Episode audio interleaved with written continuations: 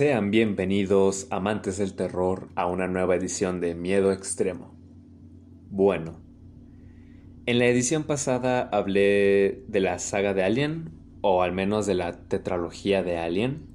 Nada más hablé de lo que fue la entrega original hasta Alien Resurrection, ese bodrio podrido y maloliente llamado Alien Resurrection. Los que escucharon el, el episodio anterior se darán cuenta de que desprecié y sigo despreciando Alien Resurrection.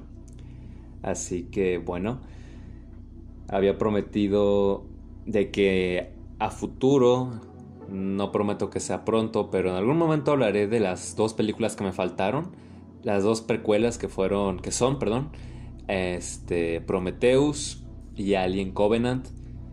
Eventualmente llegarán. Tal vez más tarde que temprano, pero llegarán.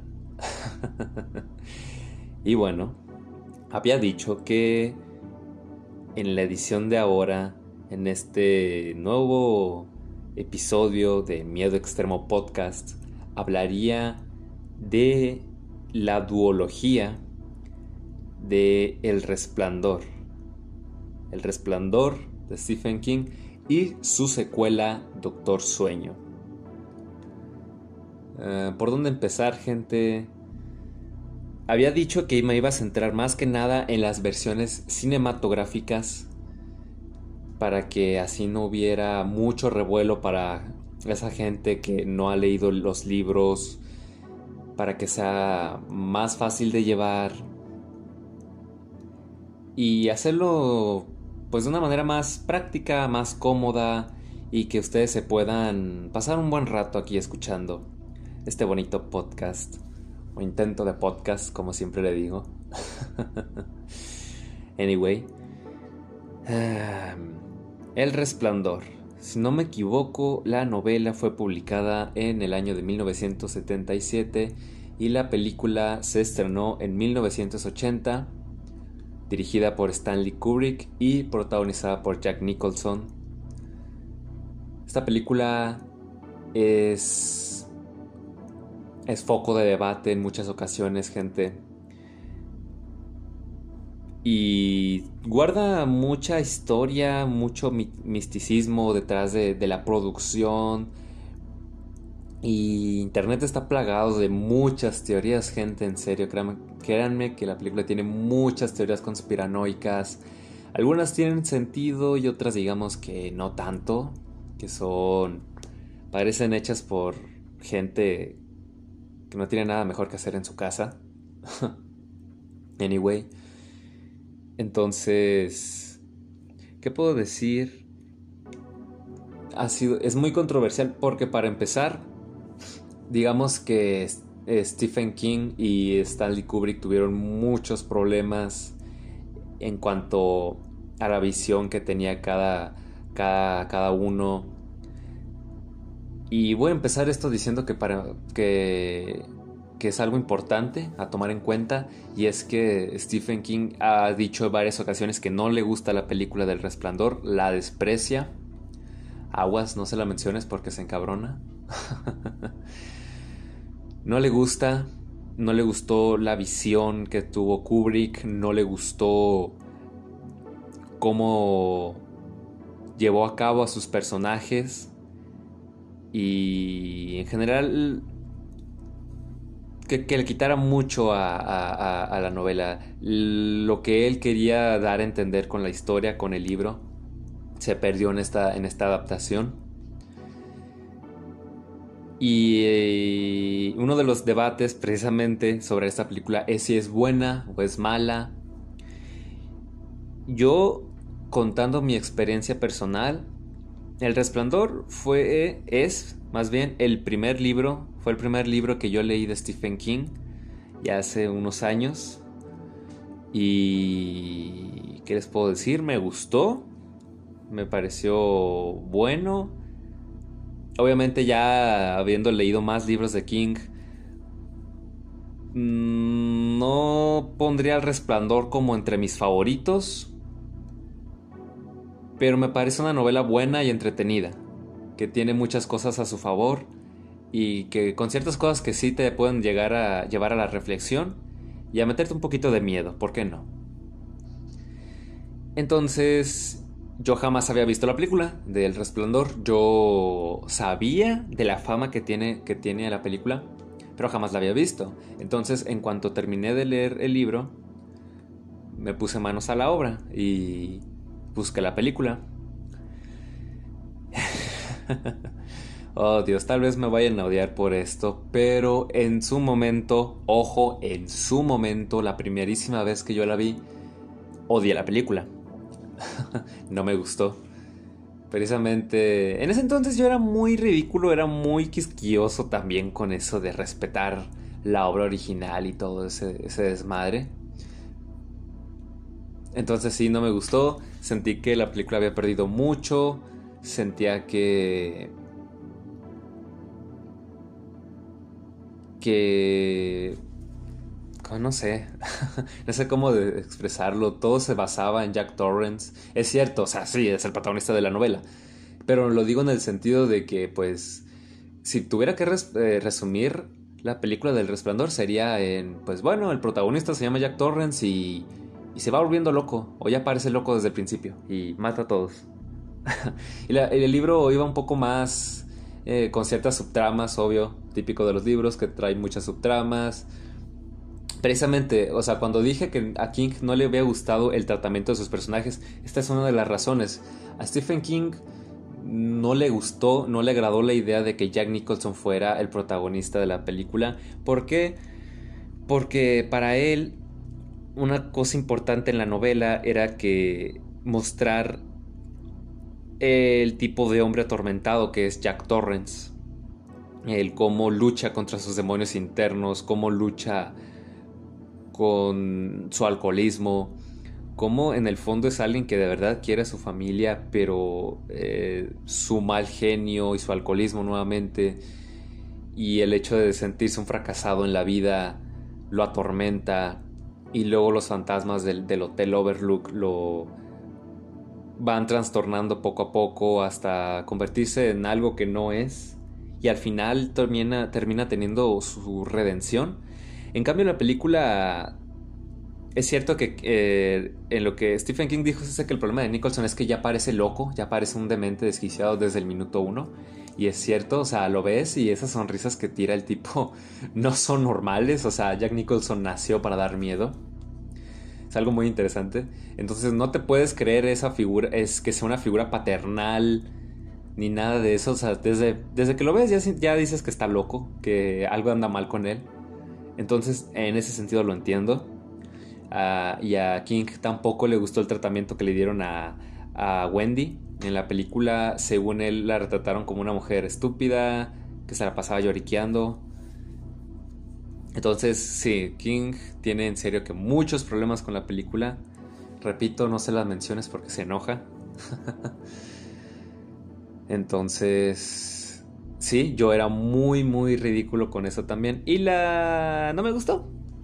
Pero ya después, un pasado un tal vez, no sé, uno o dos años, la volví a ver. Luego la, conseguí, la película en DVD para mi colección de películas. Yo soy un coleccionista de películas, gente. Me gusta bastante. Entonces conseguí El Resplandor. Y sí, soy un hipócrita en ese sentido porque a veces hay películas que no me gustan, pero las termino comprando, ¿no? Como algunas son como gustos culposos, como son caso, el caso de la película de Venom, que no me gusta, me parece un bodrio, pero pues bueno, gusto culposo. O... ¿Qué otra? Pues precisamente el resplandor también sí fue... Esa fue más que nada como pues de coleccionismo. Un poquito gusto culposo y en parte coleccionismo. Eh, y ya la volví a ver y dije, ya, ya no tenía tan tan el fresco el recuerdo de la novela, entonces fue como que, ah, pues está bien, ¿no? Tiene sus cosas. Y mientras más veces la he visto, eh, me termina gustando, me ha gustado cada vez más. Este, digamos que con el tiempo, perdón, con el tiempo he aprendido a ver una adaptación precisamente como una adaptación si una película está basada en un libro, analizarla como película en, individual. Eh, porque, por ejemplo, quiero citar el caso del Capitán América Civil War, que como es cierto, o sea, tienes que ver estas cosas como adaptación, si quieres, y como películas.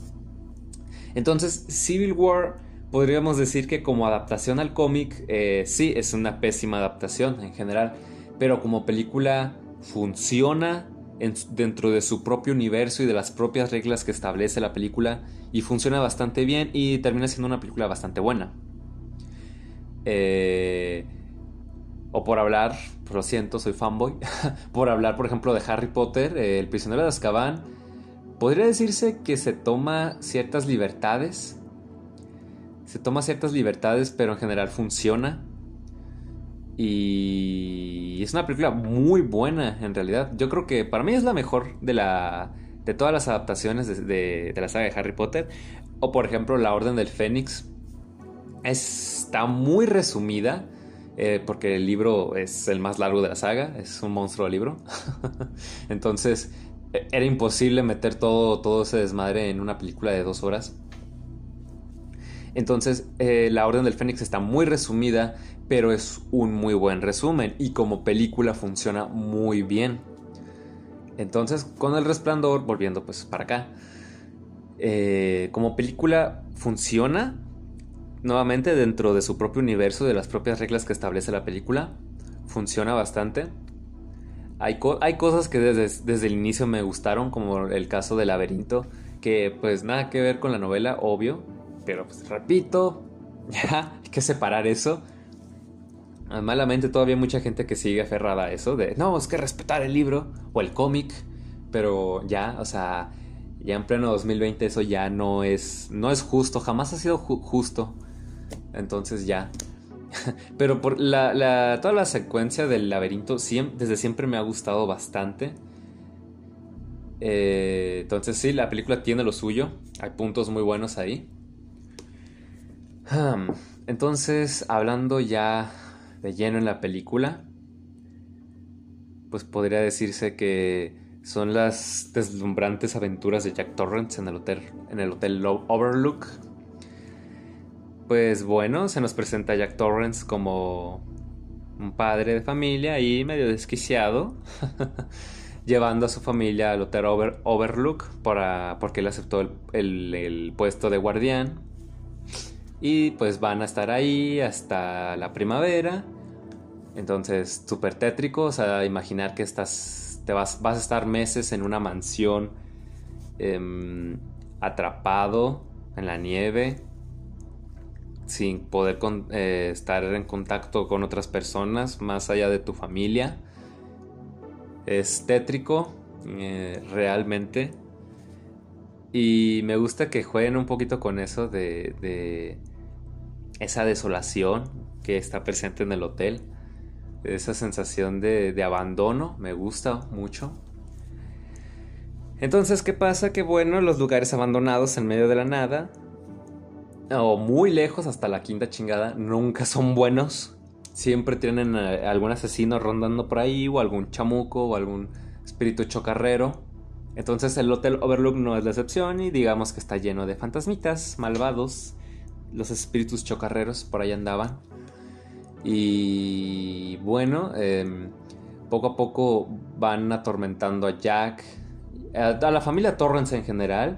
Eh, estos, estos espectros quieren a Danny, o sea, eh, Danny tiene una habilidad muy especial.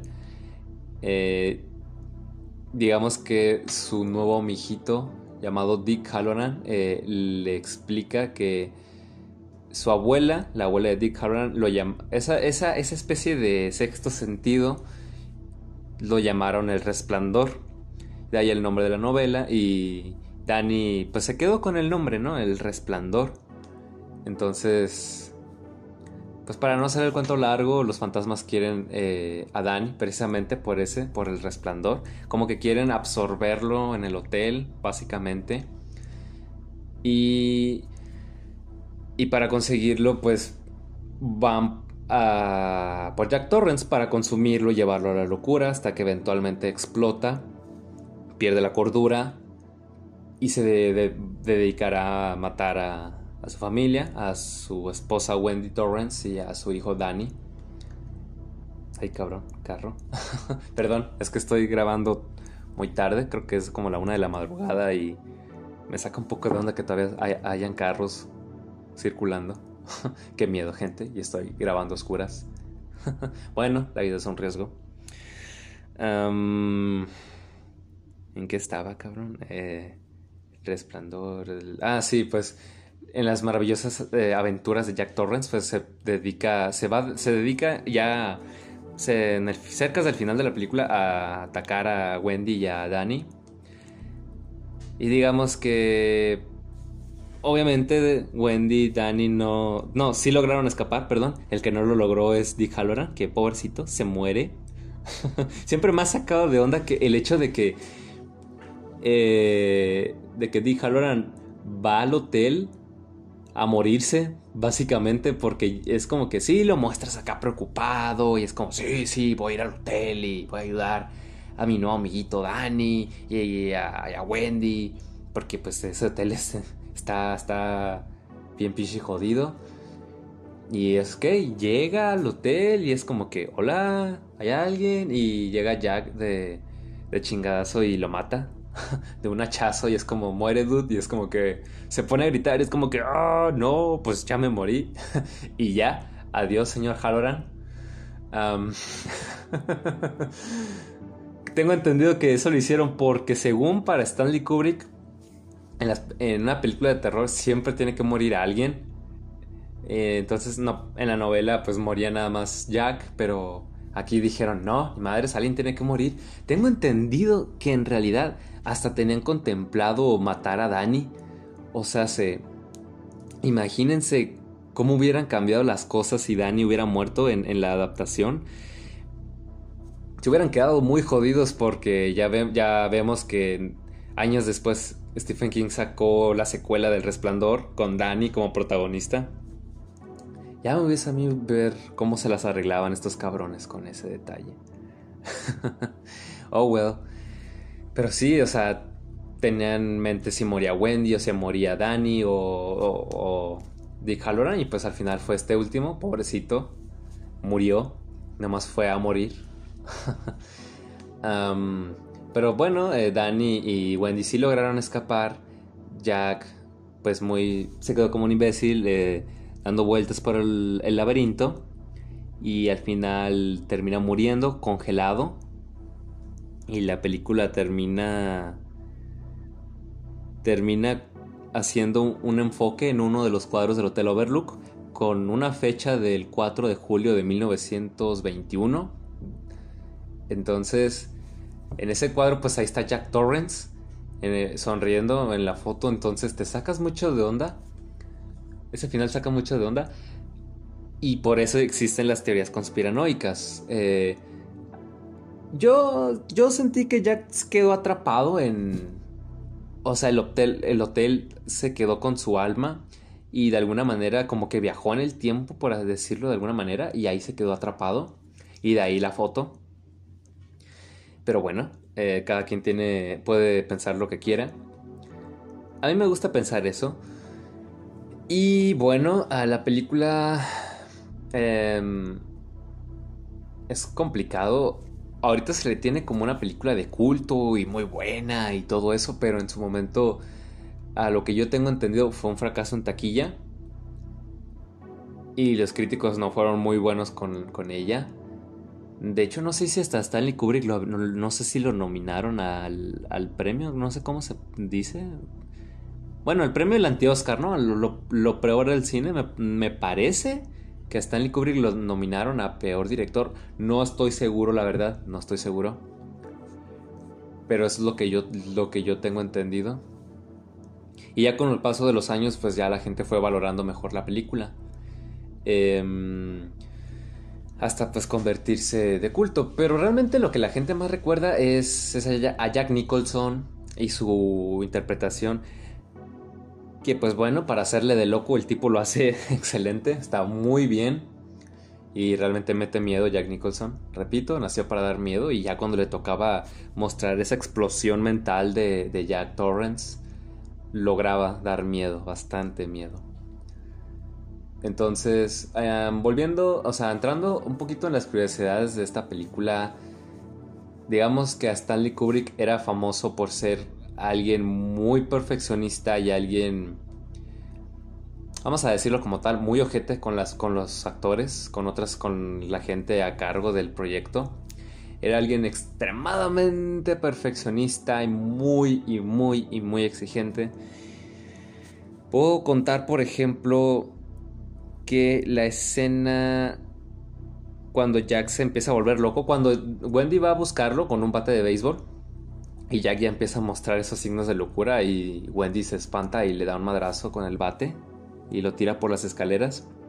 Por ejemplo, esa escena, a lo que yo tengo entendido, se repitió muchísimas veces, gente, como más de, de 100 veces, no sé si por allá de 160 veces, que es algo brutal, o sea, repetir la misma escena tantas, tantas veces hasta que el director se quedó satisfecho.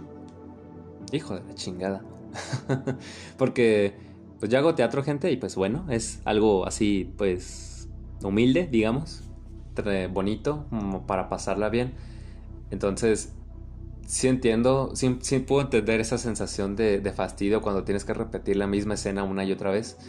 Y no estoy hablando de los ensayos en, general, ¿no? De que vas tantos días a repetir lo mismo, lo mismo y lo mismo. No, yo hablo de cuando estás en una escena en particular y ya sé porque, porque hubo un error, porque, porque alguien se trabó hablando, o porque nos tardamos mucho en hablar, o cosas así, esos detallitos, y, estamos como que vamos a repetirlo otra vez, y vamos a repetirlo otra vez, y vamos a repetirlo otra vez. Sí, es agotador la verdad es muy, muy cansado. cuando se repite mucho, demasiado, sí, te cansa y, te da un poco de ansiedad. Entonces no, no, quiero ni imaginarme en este caso que ya era una producción eh, millonaria. No sé, no sé aproximadamente el presupuesto de, del Resplandor, pero digo, era una producción pues hollywoodense. Hay dinero ahí de por medio. Entonces, no me imagino que tuvieran que repetir esa escena tantísimas veces. O sea, muy, es muy estresante, créanme. Eh, también tengo entendido, o sea, tanto para Jack Nicholson como para la actriz que hizo Wendy, eh, Shelly, ¿cómo se llama? Sherry, Shelly, Duval. Perdónenme, gente, no recuerdo el nombre bien de la actriz exacto. Vamos a decirle Wendy. Digamos que la actriz, ella y Jack Nicholson sí uh, confesaron que fueron, fue una de las experiencias más duras eh, rodando una película. Incluso esta actriz... Mm, hubo un momento en el que quiso abandonar la actuación. Digamos que es un caso muy feo, eh, muy extremista, porque digamos que Stanley Kubrick, repito, era un ojete. Y trataba muy mal a, esta actriz, a Duval, creo que sí era el apellido, luego voy a decir Duval digamos que era muy malo con ella, la trataba pues, de la fregada verbalmente muchas veces. Incluso, pues ella llegó a tener muchos problemas de estrés. Y todavía hasta terminar la película tuvo, le quedaron secuelas de todo ese maltrato y ese estrés psicológico. Entonces, cuenta que incluso había veces que se le empezaba a caer el cabello de tanto estrés que sentía. Y incluso se llegaba a pelear un poco con, con, Kubrick porque el tipo era tan hijo de la chingada que le decía que, se esforzara más porque realmente estaba estorbándoles a todos. Y pues bueno, te enteras de ese tipo de actitudes y te dan ganas de, soltarle un madrazo, ¿no? De agarrarlo a putazos. Pero bueno, eh, Kubrick falleció en el 99 me parece. Pero igual ese tipo de gente es muy despreciable, gente. O sea, está bien. El resultado final de la película quedó bien pero eso no es pretexto para tratar mal a una persona, para llevarla a ese tipo, ese tipo de límites. Para mí está pésimo eso, pero bueno. otra curiosidad que podría comentar es el pequeño Danny. Eh, Danny Lloyd se llamaba el actor. Está muy curioso, me da mucha risa el hecho de que él no sabía. Tenía seis años cuando filmó la película, me parece. Es muy chistoso el hecho de que él no sabía que estaba en realidad filmando una película de terror. A él le dijeron que estaban filmando una especie de creo que le dijeron que una comedia romántica o un, drama familiar, no me acuerdo, pero él no sabía que estaba filmando una película de terror. Hay muchas escenas en la película en donde él está en triciclo eh, por todo el hotel. Entonces él dice, comentó el niño que es, bueno, en ese entonces cuando era un niño, comentó que le divertía, o sea, le decían, bueno, pues anda de aquí para allá y así. Entonces para él era contento, era felicidad pura. comentó, creo que ya de adulto comentó que que le habían prometido incluso que le iban a arreglar el triciclo y no le regalaron ni madres. bueno, el pequeño Danny Lloyd no supo que estaba filmando una película de terror hasta ya años después, en su adolescencia. Comenta que la vio con amigos y, y no, no, no le dio miedo. Dice que más que nada por los buenos recuerdos que tiene del, del, set de filmación. Porque Kubrick sí fue, fue una muy mala persona con, con los demás, pero se portó bastante bien, bastante paternal con, con, con Danny Lloyd. Ya es algo, ¿no? No me imagino al pobre niño que creciera ahí con traumas psicológicos por culpa de Stanley Kubrick. Eso ya hubiera sido el colmo y si ha pasado, gente. El caso que se me viene a la mente es el niño que interpretó a... El tipo, más bien, que interpretó al pequeño Anakin Skywalker en Star Wars Episodio 1 fue tanto el desmadre que se hizo y tanto bullying que le hicieron y tanto hate que lo dejaron con problemas mentales al pobre niño, ya ahorita un adulto. Entonces, qué bien, al menos que, que Danny Lloyd creció feliz. De hecho, es un adulto. Él no siguió en la actuación, como que realmente no le interesó. En la actualidad me parece que es un profesor de, de ciencias, no sé, creo que en especial, específico, creo que es de química o de física, no estoy muy seguro. El punto es que es maestro y pues se le ve bastante feliz. Así que fue un final feliz para él, para Danny Lloyd. y bueno, entrando a las teorías conspiranoicas, hay muchas gente, pero muchas. Algunas son muy, muy estúpidas, como el hecho de que eh, Frozen, la película de Frozen, la de Disney, ya, pues, ¿cuál otra? Creo que no, de hecho creo que sí hay otra película llamada Frozen Genial caso. bueno, la Frozen de Disney. Hay una teoría que dice que esa película recuenta la historia del resplandor por ciertas similitudes, pero pues, es como que, dude, ¿quién tiene tanto tiempo libre para imaginar ese tipo de estupideces? Ah, la teoría más interesante que leí fue que el Overlook es como el infierno, el infierno mismo, y que Jack Torrance, que al quedar atrapado ahí, o sea, está condenado a repetir el ciclo una y otra vez. Y de ahí del por qué en una escena la película dice que él siente como que ya ha estado en el hotel, como si, lo, como si ya lo conociera bastante bien. Y cuando Grady le dice que él siempre ha sido el guardián. Entonces, por ese tipo de teorías y de detallitos, me gusta creer eso, ese tipo de cosas, porque le da más hace más tétrica la película. Me gusta mucho esos, detalles, esas teorías. También una teoría de que... no sé, se me olvidaron todas. es que en serio son mucha gente y no valía la pena acordarse de, de, casi ninguna. Incluso hay teorías que nada tienen que ver con la película, como lo de el hombre viajando a la luna, que se teorizaba que era falso, que era un metraje hecho por Stanley Kubrick y que él lo confirmaba en cierta manera en la película con ciertas ciertos guiños o ciertas indirectas. Ah, bueno, la gente le gusta creer muchas cosas.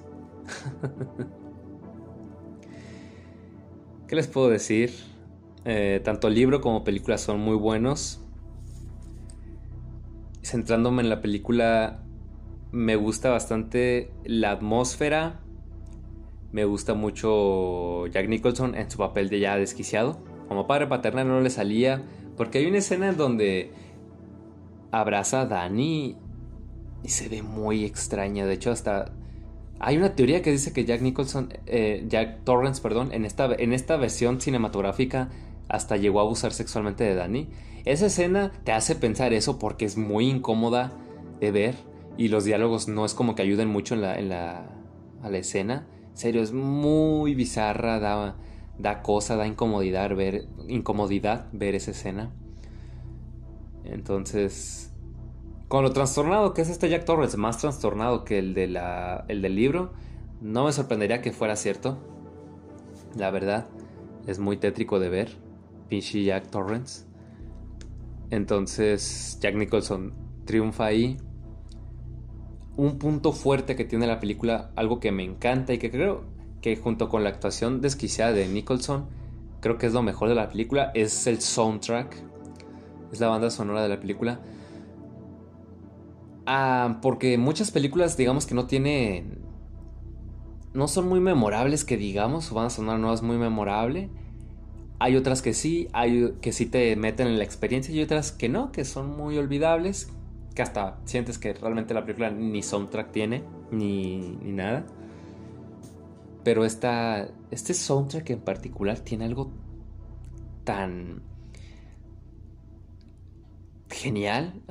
no hay otra manera de decirlo. Es, tiene algo tan genial y tan aterrador que hace que todas las, escenas de la película triunfen más y se, sienta, se sienta más tétrico.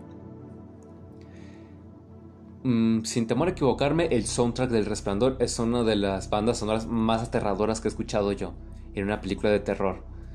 O sea, valga la redundancia.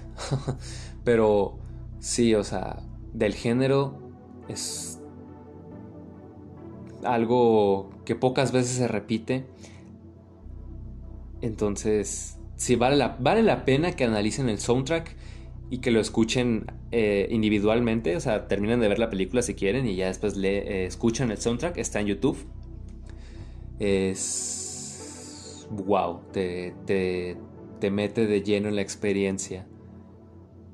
Es muy bueno y te inspira bastante, ¿eh? porque voy a hacer spam, perdónenme, ya sabrán muchos o unos cuantos o unos pocos, no sé, los que sepan, saben que yo escribo les puedo decir que mi cuento corto, mi relato corto, llamado La muerte andante, lo escribí, aparte de que lo escribí en un arranque de inspiración, lo, escribí escuchando el soundtrack del Evil Dead, de la primera película, y del Resplandor. Una mezcla de esos dos soundtracks que son buenísimos me llevó a escribir ese relato. Y a nivel personal siento que es el mejor relato corto que he escrito. Entonces sí, fue una combinación muy... que se dio, básicamente así, nada más. Entonces yo les digo que analicen el soundtrack, que es brutal. Tiene otras, otras escenas bastante buenas. Me gustan las, las que tengan que ver con las gemelas. Y en particular la...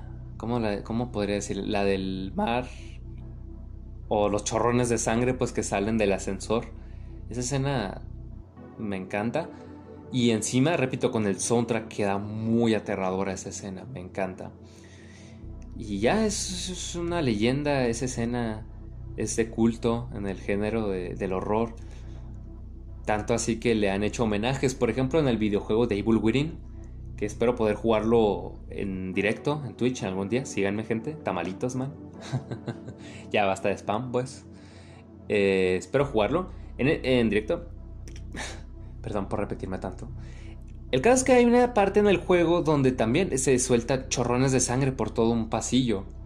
Y cuando yo jugué el juego por primera vez y me di cuenta de eso, no pude evitar entender la referencia. Fue muy evidente que era un homenaje al resplandor a esa escena en particular. Entonces, me gusta cómo se ve el hotel, me gusta los actores que agarraron para la, la película. Me gusta en general, los que más para mí destacan, obviamente Jack Nicholson, pero también el actor que hizo a, a Dick Halloran, que me disculparán, no recuerdo su nombre. Pero eh, con la actriz esta que hizo Wendy, Shelly, Shelly, Shelly Duval.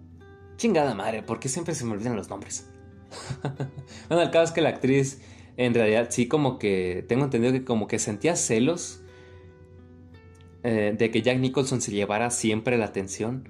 Porque todo era Jack Nicholson, oh Jack Nicholson, oh Jack Nicholson. Y ya... Pues la dejaban de lado. Ay, güey. Perdón, golpeé algo. La dejaban de lado. Entonces, a lo que yo tengo entendido, se relata que ella a veces fingía desmayos con tal de que le prestaran atención.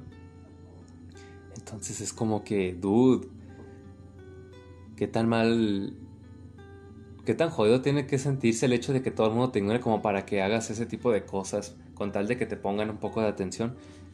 Sí, sí está, está feo ese asunto. Pero bueno, no es como que ella tenga buenos recuerdos de, esa, de, esa, película. El único que va a estar súper contento es Danny Lloyd. y bueno, creo que eso sería lo que podría decir del resplandor. Es una buena película. No diría que de mis favoritas, así como que te diga, oh sí, hay que verla. O, no, sí, es obligatoria en Halloween. Pero si la recomendaría, diría, ¿quieres verla? Mírala. Si no has leído el libro, no te preocupes. Es una cosa completamente diferente que se disfruta por sí sola. Si has leído el libro, no seas, no un idiota como yo, que se, se puso a juzgar la película comparándola una y otra vez con el libro. No lo hagas, por favor. sean inteligentes, no sean como yo. No sean como yo. anyway. Um, sí vale la pena, entretenida, música buena, actuaciones buenas. Bueno, Shelley Duvall, no la conozco muy bien como actriz, me disculparán. No, no quiero ser es exigente. O sea, conociendo. Sí, o sea, creo que si uno ve la película, sí puede decir que su actuación está un poco sobreactuada a veces. Pero cuando conoces la historia detrás, lo que tuvo que sufrir esa mujer, realmente la perdonas. Entiendes perfectamente mm, cómo se muestra en pantalla. Pues entonces, sí, eh, a ella dejémosla en paz. Pero Nicholson y, los demás, incluyéndola, eh, eh, triunfan. Así que todo bien ahí. Y pues bueno, eh, detallito extra, estamos, ya sabrán, estamos en cuarentena desde hace un meses por este virus meco, pinche virus que nos arruinó muchos planes a, todos. Es muy interesante por el hecho de que estemos encerrados y, y estar conviviendo con gente aquí en, en un espacio cerrado. Entonces me da mucha gracia el hecho de que, pues bueno, en el resplandor también es una familia que está aislada y no acabó bien eso. Aguas que acabamos todos locos y todos sacamos nuestro Jack Torrance interior y terminamos matando a todos. Aguas, gente, aguas. no se aloquen, por favor. No sean como Jack, Jack Torrance. ah, bueno. Y así transcurrieron los años. En el libro del resplandor, el libro y la película se convirtieron de culto. Pero King no quedó satisfecho. Todavía tenía esa, esa espinilla atorada y seguía encabronado. Entonces, en los años 90, él colaboró bastante en la producción de una miniserie que adaptaría El Resplandor otra vez. Creo que esta miniserie es del 97. Y también estoy seguro que mucha gente no lo conoce. ¿Por qué? Porque fue un rotundo fracaso. no le fue nada bien. Mm, es cierto que se parecía más al libro. Yo, no lo he visto. en base a, lo que yo conozco. Dicen que es más fiel al libro. A lo que ciertos metrajes que he visto también. Ciertas escenitas sí, se parece más al libro, rescata más detalles, pero en general le fue muy mal de todas maneras. Fue una producción pues muy vapuleada y pasó al olvido muy rápidamente, precisamente por eso digo que mucha gente no la conoce y prefieren quedarse con la película.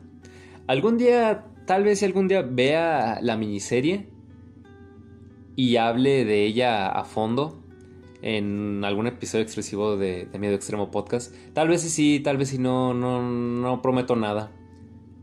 Pero algún día la veré, eso es un hecho, y ya la juzgaré por mí mismo. Pero bueno, pasó al olvido rápidamente. Y no fue sino hasta el año 2013 que Stephen King eh, nos sorprende a todos sacando Doctor Sueño, que resulta ser una secuela directa del Resplandor. Está muy extraño porque King no es como que muy de hacer secuelas así de este estilo. No estoy incluyendo la saga de la Torre Oscura porque precisamente es una saga. Es, una saga larga de siete libros. Porque por ejemplo, en otras producciones como Carrie o Cementerio de Animales, por comentar las que se me vienen a la mente, perdónenme, solamente son un libro. Pero de pronto, no sé, a Hollywood se le va, siempre se le zafan los tornillos en este sentido. Y sacaron Carrie 2 y sacaron Cementerio de Animales 2. Veto a saber por qué, pero pues pasaron al olvido también. No, yo hasta hace unos pocos años no sabía que existían dichas secuelas, pero bueno. por algo será que quedaron olvidadas. y bueno, Doctor Sueño nos presentaba a, Dan Torrance, ya un adulto, atormentado por toda su experiencia en el Hotel Overlook, por todo el desmadre de, su padre. Ha convertido Danny también en un alcohólico con problemas de ira. Terminó siendo un reflejo de su padre. Lo que él tanto quiso evitar terminó pasando. Y es que él, está harto del resplandor, él no quiere tener el resplandor. Entonces, según sus palabras, estar ebrio como que noquea ese sexto sentido y puede seguir tranquilo un, un cierto tiempo. Y pues por ahí anda vagando el pobre Danny, básicamente, sin rumbo, hasta encontrarse en un pueblito bonito, cosas de la vida que lo llevan para allá, donde conocerá a una niña llamada Abra Stone, Dicha niña también cuenta con el resplandor, incluso su resplandor llega a ser más fuerte que el de Dani, porque él mismo dice que con el, cuando uno crece se va debilitando la habilidad, pero Abra pues es una, una niña de 13 años y sí, 13 años si no me equivoco. Entonces hay un grupo, una especie de secta, no, no una secta o tal vez en esencia, de cierta manera, si lo sea, llamado El Nudo Verdadero. Es una, serie, es una, un grupo de, seres que se alimentan del resplandor de otros niños y con eso logran vivir muchos años. Es, una, es como una especie de vampiros, pero en vez de chupar sangre ellos chupan como el vapor que le sale a los niños, ¿no? Su resplandor sale de una manera como de vapor. Entonces, pues será eh, responsabilidad de Dani de proteger a Abra y, exterminar a este grupo de gente, de personas. Y así se convierte en una travesía, en, la, en la evolución de Dan Torrance como un alcohólico, iniciando como un alcohólico sin rumbo en la vida, hasta superar sus demonios internos y convertirse en un hombre responsable y definitivamente en un hombre feliz, porque Dan vivió muy muy jodido buena parte de su vida. Tardó bastante tiempo en encontrar la felicidad. Así que bueno. ¿Qué puedo decir? Doctor Sueño tiene un no sé qué que hace que me encante, que me fascine. Desde el primer momento me atrapó. Entonces, no sé si resultará polémico, pero para mí, a nivel personal, siento que es mi novela favorita de Stephen King. Repito, no sé qué rayos tiene Doctor Sueño, tiene un no sé qué que me fascina, que hace que ame la historia y ame a los personajes. Y a Rose la chistera como villana me gusta bastante. Todo me, me encanta en Doctor Sueño. Tal vez es cierto que ciertas habilidades que usan sí son como que muy exageradas o algunas un poco tontas, pero aún así con esos detallitos me encanta Doctor Sueño.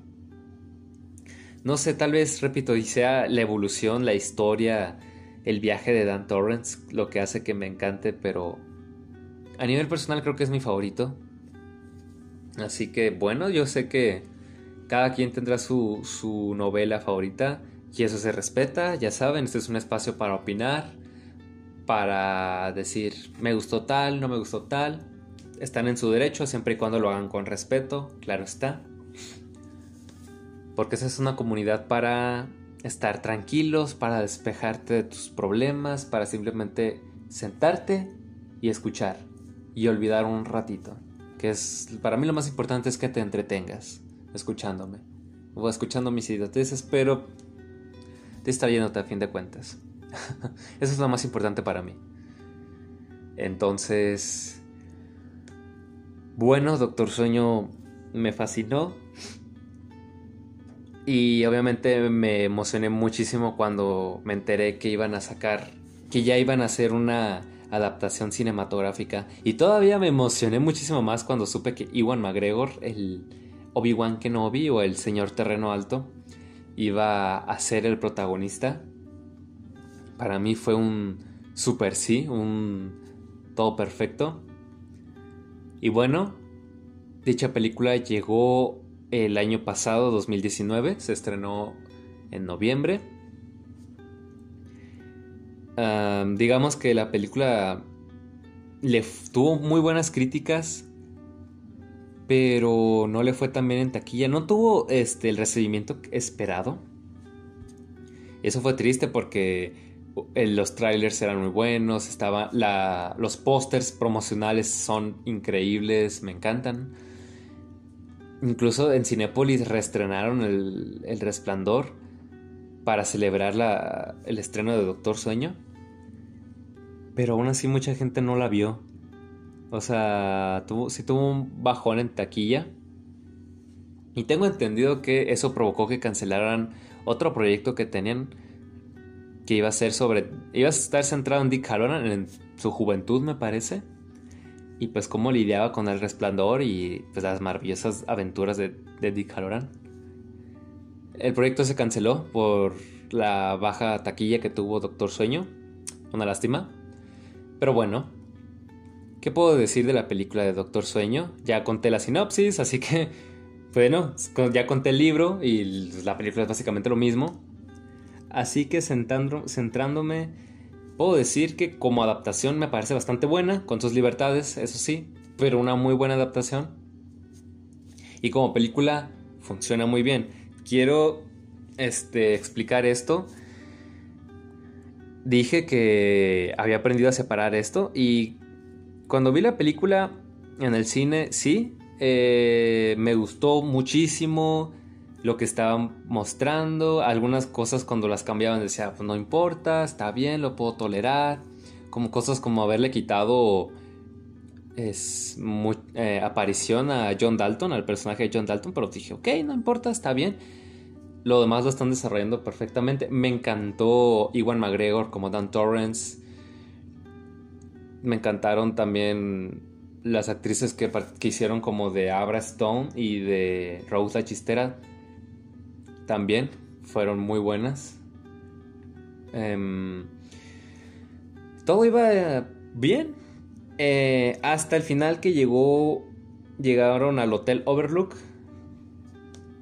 ahí eh, ya dejaron de visualizar el libro de Doctor Sueño y fue cuando se empezaron a guiar más por la película de Stanley Kubrick. Está bien, ahí seguía yo bien. De hecho, me encanta toda esa escena final, cómo eh, Dan explora el hotel, el miedo que tiene cuando libera los fantasmas del, del Overlook, de las cajas en donde los tenían cerrados, esas cajas mentales.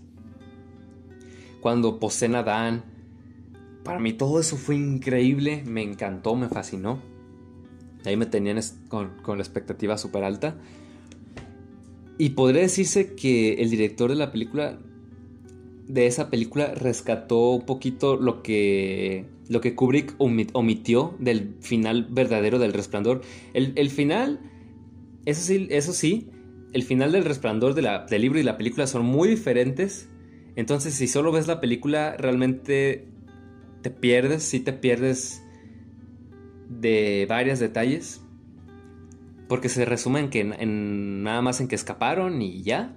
Pero el libro iba, iba más allá. Entonces, en esta película de Doctor Sueño rescatan esos detallitos Y yo quedé muy contento con eso, en realidad. Ya donde me, me puse fanboy, donde no lo pude evitar, fue con, con, el sacrificio de Dani, cuando se queda ahí y muere junto al hotel. Ahí se me encabroné. y salí, y tengo una amiga, no voy a decir su nombre para proteger su identidad. Eh, si escuchas esto, te mando un saludo. Este.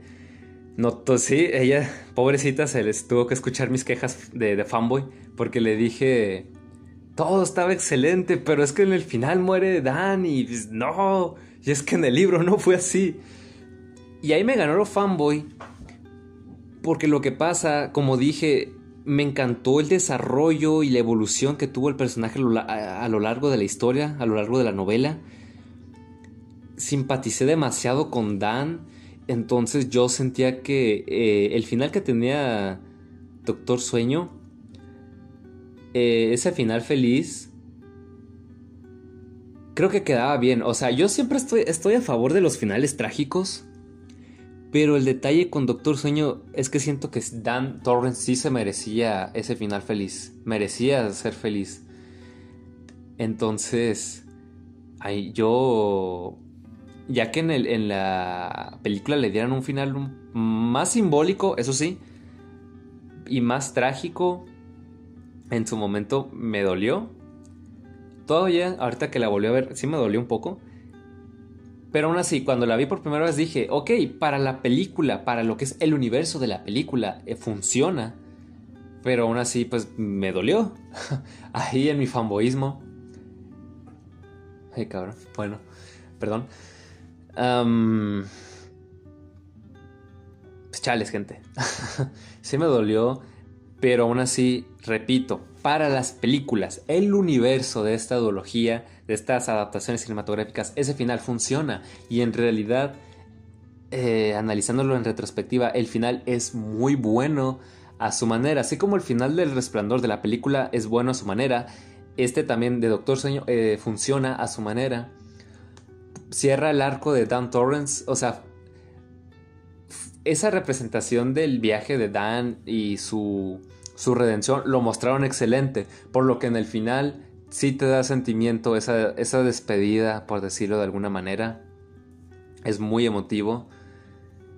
Y sí, eh, ambos finales me gustan, pero no sé, me, me, dejan un conflicto muy fuerte porque, repito, la película es más simbólico y hasta en cierta manera creo que es un poco más lógico que cerraran así de manera absoluta la historia. Pero por otro lado, el resplandor, digo, Doctor Sueño, el, libro, ese final feliz, esa paz para Dan me cautiva demasiado. Entonces, Mm, no puedo decidirme por, por ninguno. Ambos son buenos a su manera, así que excelente ahí. Pero repito, sí me dolió al principio. ay, no, ay, no. Si, hubieran, si me hubiesen escuchado, sí me puse muy ñoño, pero lo siento, es que eh, ese tipo de cosas sí me afectan. Por ejemplo, con las Reliquias de la Muerte parte 2, me encabrona también el, cada vez que veo la escena donde Harry rompe la varita de Sauco. No puedo evitarlo. Ahí sí me encabrono. Les pude tolerar muchas libertades creativas, pero eso no. oh, bueno. Eh, tristemente no tuvo tan buen recibimiento Doctor Sueño en taquilla. Algunos decimos que posiblemente ya con el paso de los años esta película va a tener el reconocimiento que se merece, así como le pasó al Resplandor porque Doctor Sueño, en serio, créanme que es una muy buena película. Al menos desde mi punto de vista, es una muy buena película. Vale la pena verla. No sabría decirles si. si que la vean esta, aún sin haber visto El Resplandor. Yo les diría que sí, pero definitivamente se disfruta más sabiendo, habiendo visto El Resplandor. Y por eso también te pega muchísimo más el final. Aún así, eh, Doctor Sueño, la película se encarga de dejarte muchas cosas muy en claras para que la puedas entender aún así. Em, yo cuando supe de que iban a anunciar, de que iban a hacer la película, tenías me daba mucha risa. Dije, ¿cómo van a solucionar cosas como el hecho de que el hotel no, no se quema como la novela? O que el hecho de que mataron a Dick Halloran cuando en, el libro no muere. Y aún así, sí, me cerraron la boca. Lograron, se las ingeniaron y de una manera muy inteligente todas esas cosas para continuar la historia de Doctor Sueño. Me gusta que, que Dick Halloran se aparezca como una especie de fantasma o visión.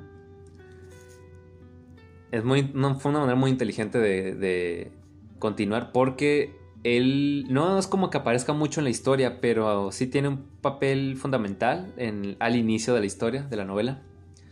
Sí que se las ingeniaron muy bien. Me gusta